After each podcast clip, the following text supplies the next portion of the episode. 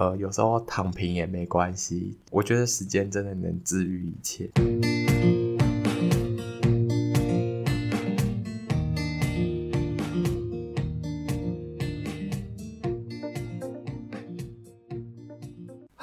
大家好，我是诺。今天这集呢，有别于以往，跟大家聊一些嘻嘻哈哈的事情。今天这集要跟大家聊聊低潮期。为什么我想跟大家聊聊低潮期呢？因为啊，其实我前阵子呢。个人有点经历了一次低潮期，等下会跟大家分享。最近已经算是已经度过那个低潮期了。除了我要分享我我前阵子的那个低潮期以外呢，我还会再分享另外一个呃我朋友的故事给大家。那我们这边就开始啊，因为其实说真的，在上大学以前呢，其实人跟人的距离就是还蛮近的，因为我们可能会跟一群同学呢，一天可能相处八节课以上，所以呢，如果就是正常的同学在学校生活没有很痛苦的话，至少呢，你可以跟人群非常紧密的接触。但是上大学以后呢，因为我觉得我其实觉得说，可能人跟人之间的距离就变得比较远。然后也许大一大二的时候呢，你可能还是因为因为系上必修比较多，所以你可能会跟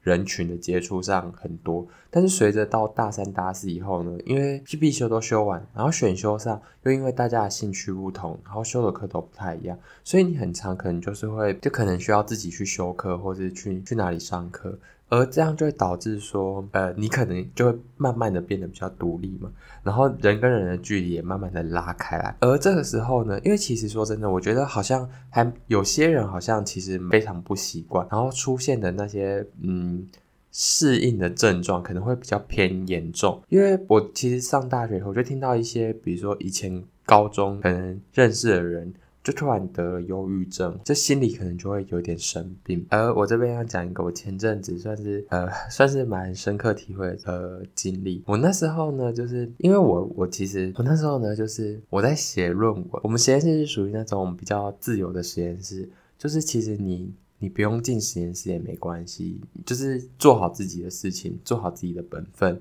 老师其实都不太会说什么，因为老师很忙，所以他也管不到你。所以，我们实验室其实大家的感情上呢，就是算是那种相敬如宾的关系。而这个时候呢，因为我在写论文嘛，写论文的时候，其实我觉得算是一个你需要非常高度集中、高度专注，你需要去查找非常多的资料，然后你要去钻研非常多的内容，你才可以去写一篇论文嘛。而这个时候呢，就像我说的，我那时候呢，其实我就会觉得说，就。就是生活会突然变得很没有动力，因为我们实验室就像我说的，我们老师都不管我们，然后也不会给我们任何压力。他也觉得说，你要不要毕业是你自己的事情，你属于一个放牛吃草的态度。所以呢，就是因为你完全没有任何的压力，好像做什么事情也都就是有点无所谓的样子。所以呢，你你在做事情上你就缺乏动力。因为其实我算是一个算是蛮自律的一个人，就是那时候其实我那时候要考研究所的时候，我是那种会每天哦。早上九点就会去图书馆，就有时候可能会待到图书馆闭馆的时候我才回家。我就整天都在图书馆读书，我都一个人。我那时候我觉得说，因为我觉得那时候好像就是有一种目标，就是我一定要考上什么好研究所的那种感觉，所以你就每天都很有动力，就觉得说，因为这是一个目标嘛，你的理想，所以我就很有动力。但现在相反过来，因为呢。像我前面所说，因为我们实验室的老师比较不会给我们压力，就会有一种比较看不到尽头的那种感觉。我当然知道说，呃，尽头就是毕业，读书的旅程就结束了嘛。但是呢，你就会觉得说，好像好像没毕业也没关系啊，或是怎么样的，就会有有一点点这种心态在里面，因为就觉得说，毕业以后要干嘛？我当时就是非常的迷惘，我就会觉得说，呃，好像就是没毕业也没关系的那种感觉，就是会有这种心。心态了，然后我那阵子呢，我就会一直上网去搜寻一些，比如说什么呃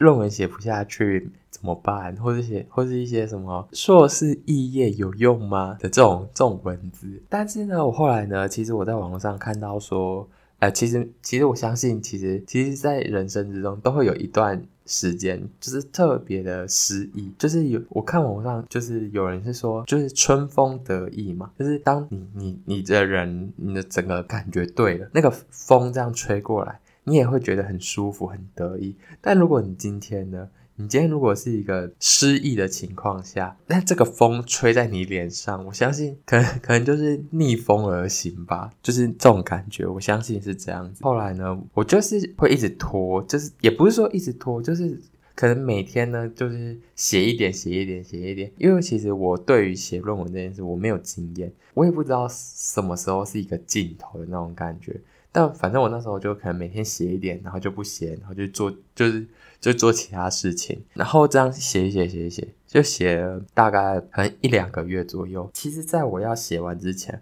我都不觉得我要写完，我就那时候我都觉得说，啊、呃，这个这条路我真的看不到尽头。结果到最后，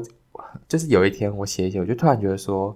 诶。我是不是快要写完了？当我发现我好像快要写完的那个时候呢，我才非常有动力，就开始开始毛起来写那个论文。然后结果在那可能一两天内，我我就把我的论文写完了。我就想说，哦，如果如果是一个人，他真的非常有压力，非常受时间紧迫的话，因为网络上其实有人在讨论说，呃，一篇论文到底要写多久才写得完？然后大家给出的时间其实都不一定，有些人说，呃，一个月、两个月。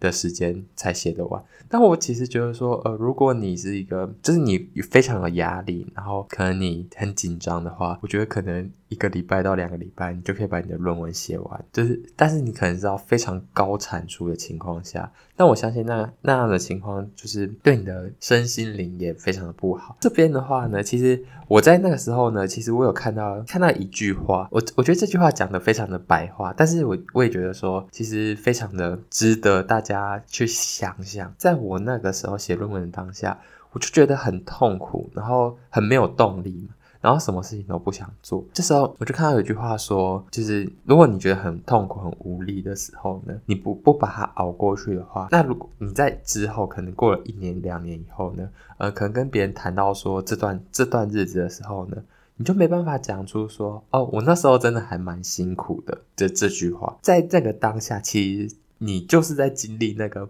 你以后说的蛮辛苦的那段时间，只是你自己不自觉这件事情，所以我就觉得这就很好啊。我就是在在我写论文的当下，我就是在经历蛮辛苦的时候，所以我要熬过去。反正我后来就是就是有，还是有把我的论文完成。对，好，前面这个故事呢，算是一个偏励志的故事，就是我最后还是有对抗我的懒惰，然后。最后，最后还是要把事情完成。而接下来讲的这件事情呢，我觉得算是一个另外一方面的例子。因为其实我就觉得说，其实我身边朋友有有人有有忧郁症，而且是还蛮重度的忧郁症。但是呢，我就觉得说，因为其实网络上大家不都说，呃，鼓励不一定是比较好的一种给他加油打气的方式。因为呢，其实我现在分享这个例子就是。我有一个朋友，他其实，在大学的期间呢，就是好像大概在大二、大三的那时候，他其实没有到忧郁症那么严重，但是他其实，我觉得他已经快接近忧郁。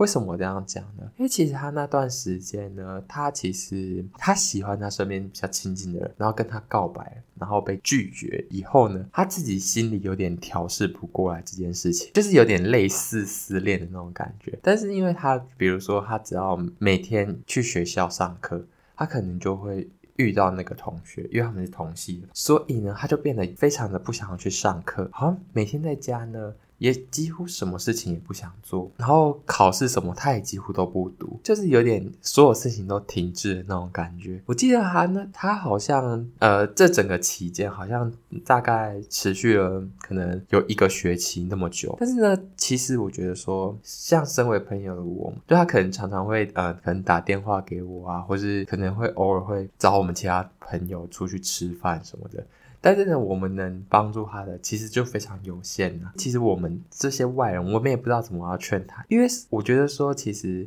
你要劝他什么看开啊，或什么，其实我觉得很难吧。我觉得真的是只能等到他自己想通以后呢，可能才可以放下吧。对，所以我就觉得，其实有时候，当我们可能遇到一些比较低潮的时候呢，可能你的家人或是一些长辈们，可能都会说什么，我觉得你就。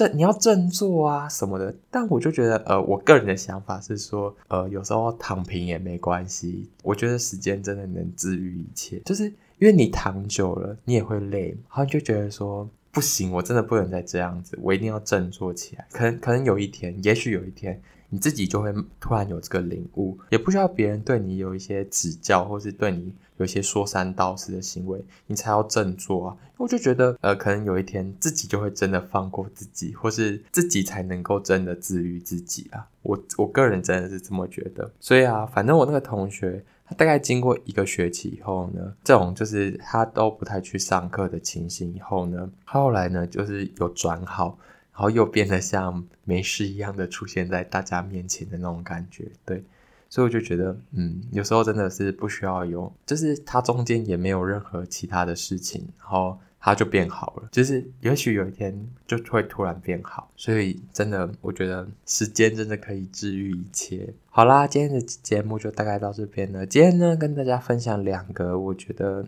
呃，我朋友跟我的一些经历嘛。也想跟大家分享一下说，也许有人现在正在经历一些，嗯，可能不管是研究所啊，或是一些大学一些比较迷茫的时刻的话，呃，可能希望听大家听了以后，可能会觉得，嗯，至少我不是一个人的那种感觉。对，那呢，如果有人想要呃跟我分享一些他的，比如说比较低潮的事情的话，也欢迎你们到我的 IG 跟我讲。那今天就大概到这边了。我是诺，谢谢大家的收听，我们下集见，拜拜。